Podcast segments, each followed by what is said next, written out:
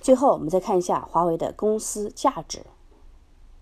我们在评估一个公司的价值、股东权益价值时，按照传统的估值方法，股东权益价值等于未来所有股利的现值。所以，理性投资者会评估华为：第一个，是否具有创造未来现金流的能力，保持可持续发展的能力；第二，是否具备未来的生产供应能力。对于高精尖技术这样的稀缺资源，是需要产能的。有没有供应能力显得异常重要，这涉及到研究、开发、创造、生产和供应的能力，包括对产业链的掌控能力，从核心芯片、终端、通讯网络设备、基础设施、云服务等。从这一点看，华为是有竞争优势和领先优势的。通过提高和改善供应链的价值创造能力，能够提升公司价值，这也是需要进一步深入研究的课题。而以上两点都跟前面所分析的盈利能力、竞争力、营运能力有着密不可分的关系。公司价值越高的企业，这几个能力都必须很强。我们再用另外一种价值评估方法，用 P/E 市盈率法对华为的估价股价进行估值。如果今天华为选择在美国上市，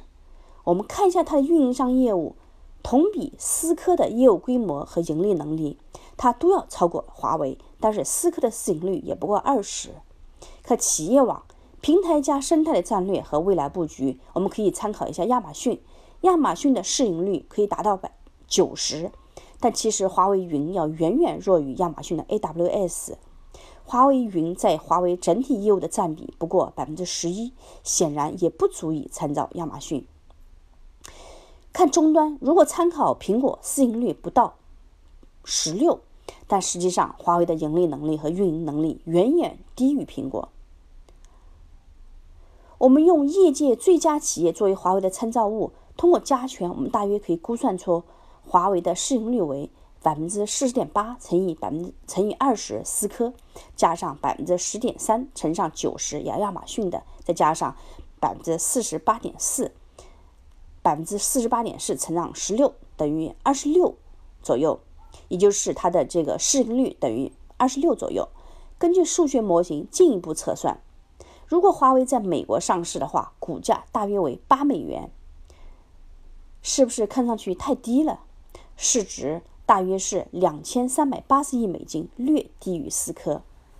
所以，在一个成熟和理性的市场中，若想获得投资者的青睐，提高公司价值和市值，必须从公司的精细化管理下手，从公司的价值创造能力下手，以改善和提升公司的营运能力和盈利能力为己任，而不是制造无数个新闻热点概念去获得非专业投资者股民的热捧。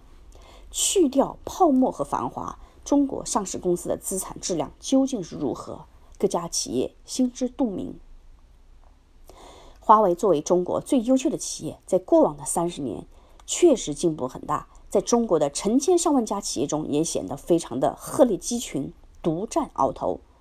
但是尽管如此，华为离世界最优秀的企业还有一段距离，而提高效率和运营能力是关键。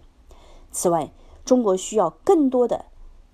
需要更多像华为一样茁壮成长的企业，形成整体企业集群的综合能力，提高中国高端制造业产业链的整体实力。